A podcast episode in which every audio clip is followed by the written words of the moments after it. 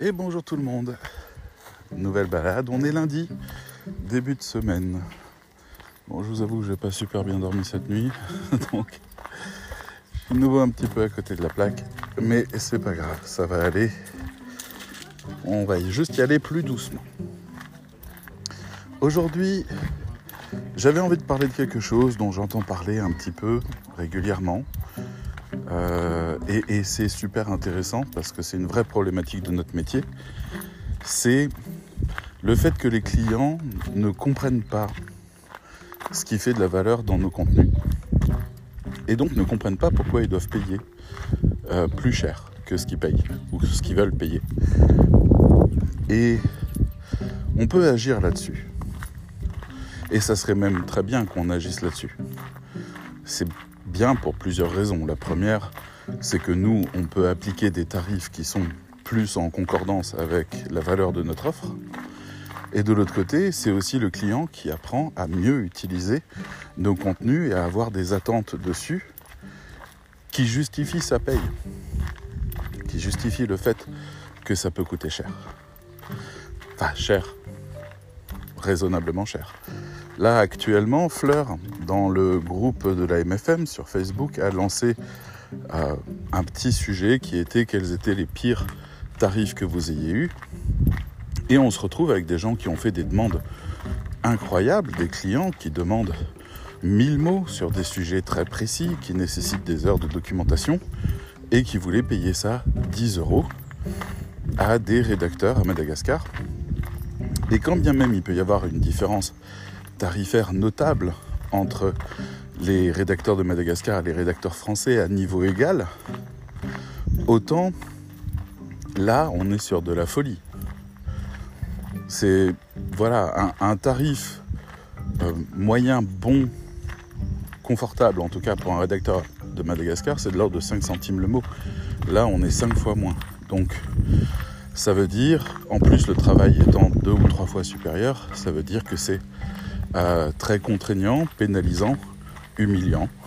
Bref, que le client n'a vraiment pas la moindre envie de se soucier du rédacteur d'un côté, mais de l'autre qu'il considère que le rédacteur fait un travail qui n'a pas de valeur, ou alors que le, les rédacteurs à Madagascar ont tellement faim de contrats qu'ils sont prêts à accepter des choses comme ça. Ce qui est vrai pour certains, mais comme en France. Donc, d'un côté on a ça, de l'autre côté, Fleur avait lancé un autre sujet qui était euh, si vous pouviez supprimer quelque chose dans le métier du rédacteur web, qu'est-ce que ça serait? Et en fait, je crois que c'est François qui a euh, détaillé, lui, le fait qu'il avait beaucoup de mal à faire comprendre ça, à comprendre la valeur de son texte à ses clients. Et donc, il voudrait supprimer la méconnaissance de notre métier. Et c'est tout à fait louable aussi et juste, et c'est même une cause qu'il faudrait qu'on défende tous. Notre métier, à différentes échelles, a différentes valeurs c'est exactement la même chose que si vous demandez, euh, je sais pas, si vous voulez construire une maison, vous pouvez acheter des plans d'architecte. Ça vous coûtera X, ça ne sera pas personnalisé, ça sera un modèle pris sur catalogue. Si vous voulez, vous pouvez monter jusqu'à avoir un vrai architecte qui fait quelque chose que vous souhaitez. C'est ça, et en même temps, il faudrait rajouter l'information qui dit que plus vous montez le tarif auprès d'un rédacteur compétent qui justifie ce tarif, plus votre chiffre d'affaires augmente aussi parce que la conversion augmente, le SEO augmente, la communication augmente, l'image de marque augmente, etc., etc. Donc à un moment donné, il faut savoir ce qu'on investit. Mais je le redis souvent, il y a des contenus qui existent qui n'ont aucune espèce de valeur, si ce n'est peut-être de référencer en SEO. Ces contenus ne peuvent pas être vendus cher, ça n'a pas de logique. Parce qu'on peut écrire n'importe quoi. Du moment qu'on colle les mots-clés dedans, le client est content. Donc autant écrire au kilomètre et essayer d'en faire le plus possible en une heure, plutôt que de, euh, plutôt que de, vouloir revaloriser ça et pénaliser le client qui avait une stratégie basée sur un grand nombre de ces textes de mauvaise qualité qui ne sont pas là pour être lus et qui n'aura plus le budget à partir du moment où vous augmentez le tarif. Voilà toute la problématique. Donc, on est là-dedans. Et autant moi, je commence à avoir une vraie vision de ce que vaut un texte, de ce qu'il apporte, de sa valeur pour son client, autant le client, lui, il est totalement largué là-dedans. Lui, c'est comme si vous, vous aviez un site internet et que vous alliez voir un référenceur en lui disant j'ai besoin de mots-clés qui correspondent à, mes recherches, enfin aux, gens qui me recherchent pour pouvoir faire des contenus, pour pouvoir enrichir mon texte et permettre à ce que d'autres gens viennent. Là, vous avez le référenceur de base qui vous dit je vais faire une recherche sur ton activité, je vais te sortir des mots-clés. Et puis, vous pouvez monter en gamme jusqu'au moment où quelqu'un va dire je vais étudier ta structure, ton UX, ta navigation, ta technique, ta réputation, ta notoriété, tes mots-clés, le nombre de contenus que tu as et tes concurrents pour savoir comment est-ce qu'on fait pour passer devant. C'est la version un peu de luxe. Parce que là, on a une prise en main à 100% et puis on a un challenge euh, qui peut être mené parce qu'on a toutes les cartes en main. C'est un peu la même chose quelque part. C'est-à-dire que les gens, ils veulent plus de SEO et ils savent pas combien ça coûte. Et puis ils se doutent pas que ça coûte quelque chose. Parce que, en fait, l'expert SEO, le référenceur, il vient et il donne des consignes. Il faut un peu plus de ci, un peu plus de ça, mettez de ça, ça c'est pas assez bon, retirez ce texte, ça c'est pas un bon texte, etc. Mais il en fout pas plus, la plupart du temps. C'est pas le référenceur qui va euh, ouvrir le capot et régler les problèmes techniques. C'est pas le référenceur qui va écrire les contenus. C'est pas le référenceur qui va travailler les backlinks. Lui, il a des recommandations qui sont précises. Et après, il y a encore du budget à mettre à tous les postes pour réussir à atteindre ces recommandations. Et ça marche une fois qu'on le fait. Mais voilà. Il y a, un peu la même compréhension. Donc, on est face à des clients qui se disent j'ai besoin de plus de texte. C'est pas des littéraires, ils s'en foutent. Et eux, dans leur tête, en fait, les gens viennent pour le produit ou le service. Et les textes sont là que pour attirer les moteurs de recherche et délivrer plus de portes d'entrée. Il n'y a pas une vraie stratégie de communication. Pourtant, on le sait aujourd'hui, c'est indéniable. Sans stratégie de communication complète, qui comprend le SEO, le marketing, le branding, l'actualisation, la médiatisation du site, etc. Toute une série de, facteurs qui fonctionnent ben sans ça, on n'y arrive pas. Il manque toujours quelque chose quelque part. Donc, on est face à des clients qui sont finalement pas cultivés de cette culture du marché sur Internet la plupart du temps. Alors qu'est-ce qu'on peut faire? Comment on peut éduquer ce client à comprendre l'importance d'un texte Mais au-delà de ça, à comprendre l'importance d'une stratégie de contenu? S'il comprend le marketing et la stratégie de contenu et le fonctionnement global du succès, en quelque sorte, eh ben, il comprend pourquoi il doit payer. C'est aussi simple que ça, ça vous est déjà arrivé. Hein. Vous vouliez quelque chose, vous êtes allé voir quelqu'un, il vous a dit ah mais ça coûte pas ce prix-là, ça coûte trois fois plus cher. Il vous explique tout et puis vous vous dites ah bah oui c'est normal que ça coûte trois fois plus cher. Voilà. C'est le genre de choses que, que vous apprenez tous les jours, que vous comprenez tous les jours. À chaque fois, on doit vous éduquer à quelque chose. Donc, on est face à ça. Alors bien sûr, la première réponse, ça serait un site internet pédagogique. Sur mon site internet, j'explique l'intérêt de chaque chose. Ouais, mais ça fait chier. Le, client, il veut une réponse immédiate, rapide, il veut pas un cours magistral. Peut-être qu'il va se renseigner sur un cours magistral, mais c'est pas la peine sinon. Donc, c'est pas une bonne stratégie. Une stratégie que moi j'aime beaucoup, c'est la vidéo sur le site internet. Je me tape 10 minutes de vidéo, je comprends énormément de choses sur les problématiques que je vais rencontrer et la manière d'investir correctement et la méthode de travail du rédacteur. Ça, c'est vachement bien. Des petits chapitres rapides, quelques petits éléments de réponse, super. Autre chose sympathique, on peut imaginer, lorsque vous êtes contacté pour un devis, que vous envoyez un PDF. Et ce PDF, qui a été soigné et travaillé, explique au client l'importance de chacune des pages de ces contenus et comment en fait il faut investir dedans, quel travail il faut fournir, etc. pour réussir à avoir quelque chose de cohérent et bien sûr dans un premier temps les enjeux d'une bonne communication. Il pourrait feuilleter ce truc-là, chercher les éléments dont il a besoin, mais comprendre l'esprit global, ce qui est déjà bien. Après, bien sûr, il aura sans doute envie de se dire Ah oui, mais bon, euh, si tu veux me faire payer très cher la page à propos, je préfère chercher moins cher ailleurs. Ok, tu peux chercher moins cher ailleurs, mais tu en auras pour ton argent la plupart du temps. Les gens savent, au bout d'un moment, quand ils sont bien formés, ils savent ce que vaut leur travail. Et ils vont pas te faire un tarif dix fois moins cher s'ils sont bien formés. Donc bonne chance, mon ami. Mais voilà, on a ces méthodes-là. On a la méthode aussi de coller plusieurs vidéos qui expliquent des choses de, de ce calibre-là et qui sont pertinentes et intéressantes sur YouTube. On peut envisager une mini formation aussi en disant apprenez à passer une super commande qui va vous rendre vraiment service. Et on rajouterait cette mini formation sur le site internet, par exemple. Pourquoi pas euh, On peut imaginer un coup de fil, mais euh, la plupart des clients sont un peu, euh, ils ont un peu leur idée préconçue, donc il faut penser au coup de fil, savoir ce qu'on va leur amener comme information. Une chose qu'on peut faire, c'est faire tout un coup de fil préparatoire à la commande et à la fin lui dire et maintenant si vous voulez je vous prépare un devis de manière à ce qu'il voit quel devis arrive. Ça peut créer un choc mais au moins il sera éduqué à ce devis, il l'aura compris. On peut envisager ça.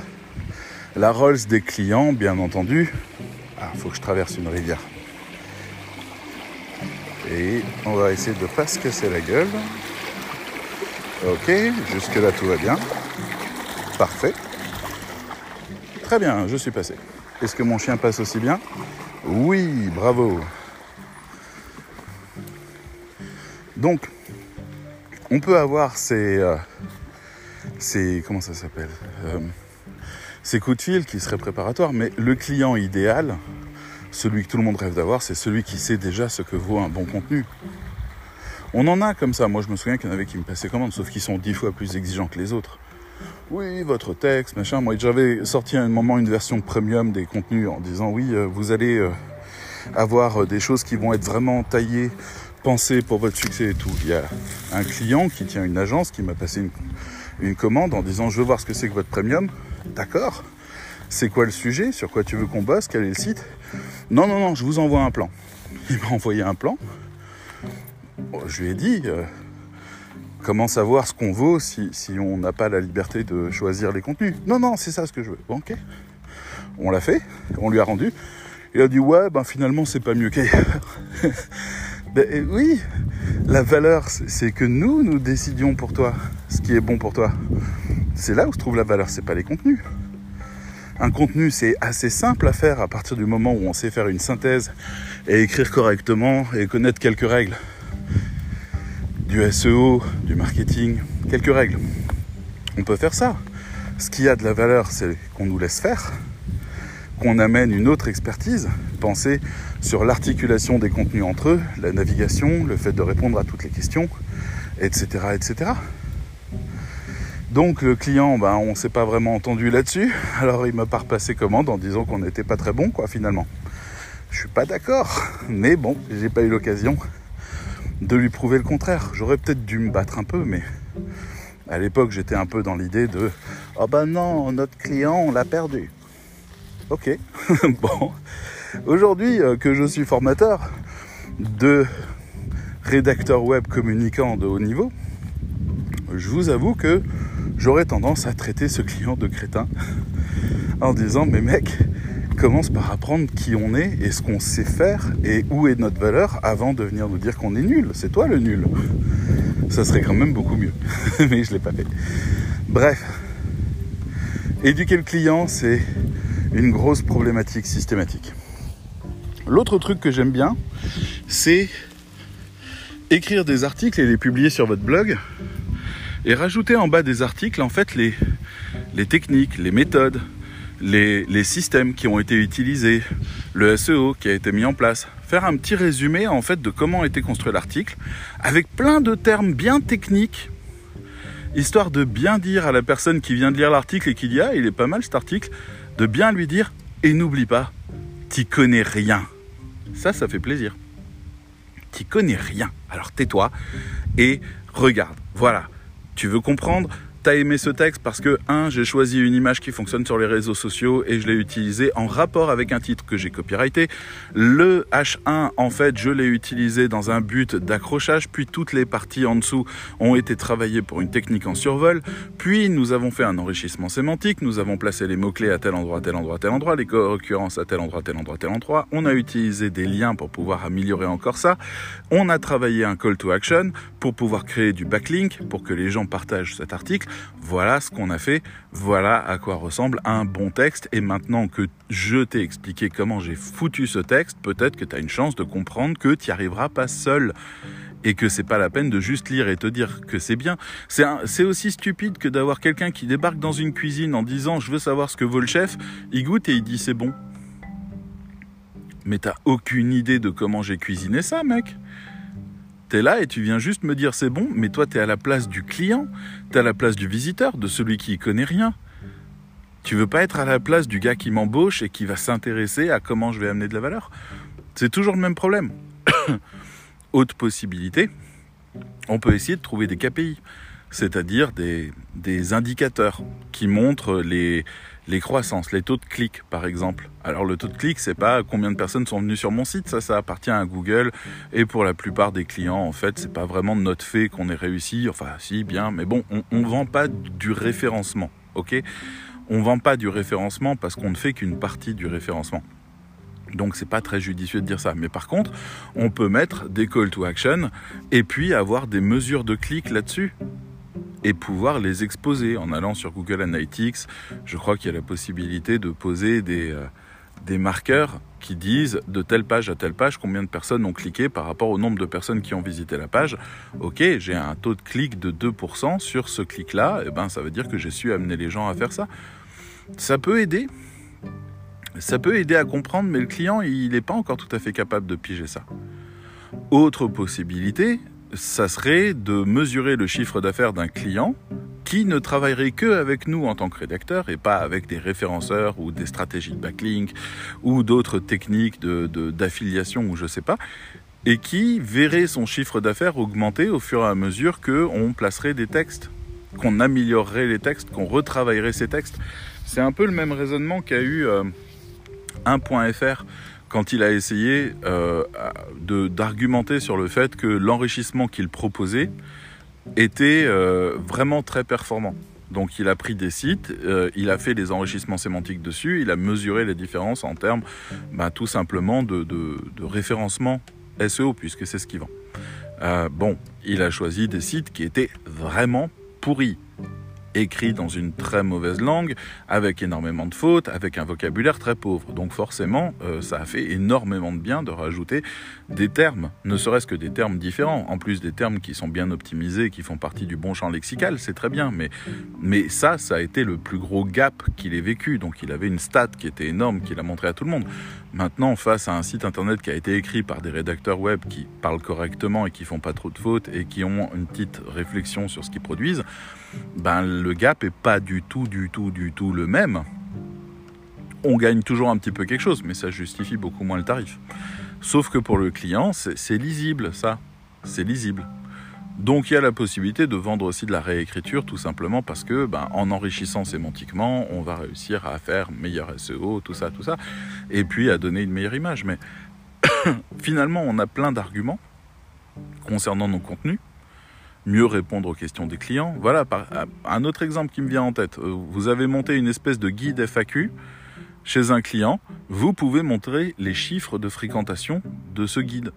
Tout simplement, dire voilà, sur, euh, sur 10 000 visiteurs, euh, le guide a été visité 20% des fois et a servi de porte d'entrée dans 20% des cas. Ils sont rentrés par là parce qu'on a répondu à leurs questions. Et ça, on sait faire. Bon, bah là, le gars, il se dit j'ai besoin d'un guide. Ça, c'est super.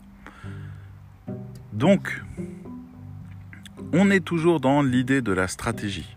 Les gens y viennent en disant euh, je suis rédacteur web communicant, vous devez mieux comprendre ce que je propose, je suis là pour vous aider à être mieux perçu, mieux compris, etc. C'est bien, c'est très très bien, c'est essentiel, mais allons dans le détail. D'accord? Que vous soyez un mec brillant ou une femme brillante qui écrit euh, très bien, qui ait fait même une grosse formation, qui s'y connaissent vraiment, c'est très très bien. J'apprécie beaucoup d'avoir ce genre de profil, mais à un moment donné, je leur dis OK, sur cette page, fais quoi? Et puis au-delà, quelles sont vos recommandations pour ce site? Et puis, euh, est-ce que euh, mes contenus euh, correspondent en fait à, ce que je vends? Est-ce que le client s'y retrouve? Est-ce que ça fait sens pour lui? Etc. etc. On a beaucoup d'informations comme ça. C'est-à-dire, finalement, en fait, le mieux serait peut-être de vendre vos services en tant que qu'est-ce que ça apporte à votre client. Là, j'ai eu par exemple euh, et je la salue, je lui répondre tout à l'heure. J'ai quelqu'un qui veut travailler avec moi, qui propose son aide sur un de mes projets et qui m'a envoyé la liste de ce qu'elle va faire en détail. Et en fait, je suis un peu perdu parce que je ne sais pas trop où ça m'apporte de la valeur. Je vois euh, toutes ces choses-là et je me dis qu'en effet, il y a une grande partie que j'aurais dû faire moi-même et que je vais sans doute faire moi-même, mais, où ça m'apporte de la valeur de l'engager elle comment en fait moi je vais me retrouver à avoir une meilleure vie, peu importe les critères qu'on y met, si je prends cette personne-là? Où est le, petit, le petit secret, le petit truc qui fait que je vais gagner énormément de temps, que ça va super bien rouler, que tout va être magnifiquement organisé, etc. C'est tout un raisonnement comme ça. Euh, j'apprécie beaucoup l'aide de cette personne et je sais qu'elle est extrêmement compétente, mais comme j'ai du mal à, pointer ce que ça m'apporte vraiment à moi, eh ben, j'ai du mal à aller vers, euh, vers, vers le paiement, l'engagement, le temps de travail, la mise en route, parce que je ne vois pas exactement en fait euh, comment ça m'apporte quelque chose. Et ça, je pense que beaucoup de nos clients vivent ça. Voyez, euh, quelqu'un vous contacte et vous dit je peux optimiser euh, ton site, euh, enfin ton profil LinkedIn, euh, tes publications sur les réseaux, je peux réussir, je peux améliorer ton site internet, je peux le rendre plus performant, plus rapide, et ça va te coûter 500 balles. Bah, vous lui dites, ça va, je vais me débrouiller seul. Mais si vous rajoute, et je m'engage à ce que tu aies au moins 5 à 10 contacts de clients par semaine, ah, ah, ah, oh, ah, ah, tu t'engages. D'accord. Ah, hmm. Ah. Là, là, là, là, ouais. Là, ouais, là, il y a quelque chose. Là, il y a quelque chose. Là, ça m'intéresse. Là, je comprends. On a la même langue. Là, je pige en fait ce que ça va aider. Donc, quand le rédacteur vient et, dit je vais améliorer euh, ce site-là, faire ressortir mieux la marque, faire ressortir le branding, ce qui va améliorer, fluidifier, euh, blablabla, le client, il se dit euh, Ouais, tu coûtes deux fois plus cher que les autres. Pourquoi je paye ça? Est-ce que vraiment j'ai besoin de tout ce que tu me proposes? Alors, si on pouvait lui rajouter un truc du genre Et ça va augmenter vos taux de conversion de 1 point ou 2 points Ah Ah Ah Ah Ah bah oui Ah là oui, d'accord ou alors, euh, et ça va, euh, oui, enfin non, tous les types de taux de conversion. Là, j'allais commencer à rentrer dans le détail du type euh, plus de gens sur votre newsletter, plus de gens sur. Mais en, fait, non, c'est juste partout. Partout, on va retravailler toute la conversion, on va retravailler tout le raisonnement de la communication, on va recréer des liens, on va créer des interactions pour. Ah oui, ça aussi, c'est important. Par exemple, entendre le client du client. C'est-à-dire on va monter des sondages, on va monter euh, des, interactions, on va organiser un concours, on va essayer de faire participer les gens à tout un questionnaire, on va essayer de choper de l'info et d'essayer d'orienter et de prendre des décisions de communication à partir de là, de manière à bâtir un site qui est vraiment concordant et qui n'est pas juste un petit peu concordant, qui est vraiment concordant. Donc, on peut aller dans ces sens-là. Et, euh, c'est tant mieux pour le client. Le client commence à comprendre l'intérêt à partir du moment où on lui parle de taux de conversion. Pour le reste, blabla, ok, mon site est mieux écrit, ok, il est plus sympa, ok, euh, les gens préfèrent, euh, préfèrent lire ça qu'autre chose. D'accord, mais je vais pas payer pour leur confort. Moi, j'ai besoin de fric. Je vais garder mon fric. Oui, mais si ça te fait plus de fric. Ah, ah, ah, ah. Donc voilà. C'est un peu ça ce que je voulais dire. Euh, c'est éduquer le client, c'est un enjeu maximal. Quand on vient proposer autre chose que de rédiger bêtement pour lui. Quand on vient lui proposer un partenariat. Quand on vient lui proposer des objectifs. À ce moment-là, en fait, on va vraiment essayer de, euh, de, l'éduquer à comprendre notre proposition et notamment ses gains à lui. S'il va économiser du temps, il va payer pour le temps qu'il économise. C'est-à-dire, c'est pas énorme. S'il va commencer à gagner de l'argent, ou de la notoriété, ou de la fréquentation, ah là, ça peut commencer à l'intéresser beaucoup. Mais surtout, le point général, c'est l'argent à terme. Ok, une entreprise, si elle perd de l'argent, elle meurt. Si elle gagne de l'argent, elle croît et elle vit. Donc l'objectif du jeu de société qui est d'avoir une entreprise, c'est d'avoir plus d'argent. Donc il faut se placer là-dedans. Et en même temps, il faut que le client comprenne comment, par magie, ce qu'on fait comme travail amène plus d'argent. Parce que oui, c'est ce qui se passe. Donc voilà. Voilà tout ce que je peux vous dire à ce sujet. Éduquer le client, il y a plein de méthodes pour le faire. Il faut arrêter de croire qu'il sait des choses. Il faut pas non plus le prendre pour un débile. Il faut être très très concret, éventuellement amener des preuves. Et plus vous ferez ça, plus le client achètera votre promesse. Vous le faites quand vous voulez faire un régime et que vous achetez un régime dans le commerce, euh, une recette, un bouquin, ben ça commence par j'ai perdu 20 kilos en deux semaines, c'est ça la promesse. Et c'est pour ça que vous l'achetez. C'est pas parce que la personne vous dit oui, euh, euh, j'ai mangé ça, c'était vraiment très bon, c'était ci, c'était ça. Et puis après, euh, c'est vrai que c'était très savoureux, les recettes étaient très chouettes. J'ai pas eu faim, j'ai pas machin. Non, à un moment donné, on veut la promesse. Et quand vous achetez un appareil, que ce soit un téléphone ou autre chose, vous faites une promesse aussi. On vous fait la promesse c'est le téléphone le plus rapide, c'est le téléphone le plus grand, c'est le téléphone le plus performant, c'est peu importe, c'est l'ordinateur qui va vous permettre de faire ci ou ça. C'est, je sais pas, Google par exemple propose un, Chromebook et il dit c'est l'ordinateur qui s'allume le plus rapidement du monde. Bon, depuis Apple est venu en disant regardez le nôtre il s'éteint même pas. donc, donc Google est en train de revoir sa copie pour proposer un truc encore mieux parce que là ils ont plus l'argument. Mais, euh, mais voilà, les gens qui suivent la marque Apple, par exemple, sont toujours contents parce que la promesse qu'Apple fait, c'est jamais des petits trucs, c'est le meilleur, le premier, le plus performant, etc., etc. C'est ça la promesse. Si ça le fait pas, eh ben on se casse. Et voilà, et, Microsoft qui vient de sortir Windows 11 arrive avec euh, c'est le plus euh, polyvalent, euh, c'est le truc le plus adapté à votre vie, etc. Et ça va aussi passer l'épreuve du feu en, septembre quand ils vont le sortir. La promesse, c'est la promesse. Si jamais vous achetez un bouquin qui vous dit doubler votre chiffre d'affaires avec notre méthode, et que vous appliquez leur méthode et que vous gagnez deux fois plus, la promesse est tenue, vous recommanderez le livre etc., etc. Quelle est la promesse du rédacteur web?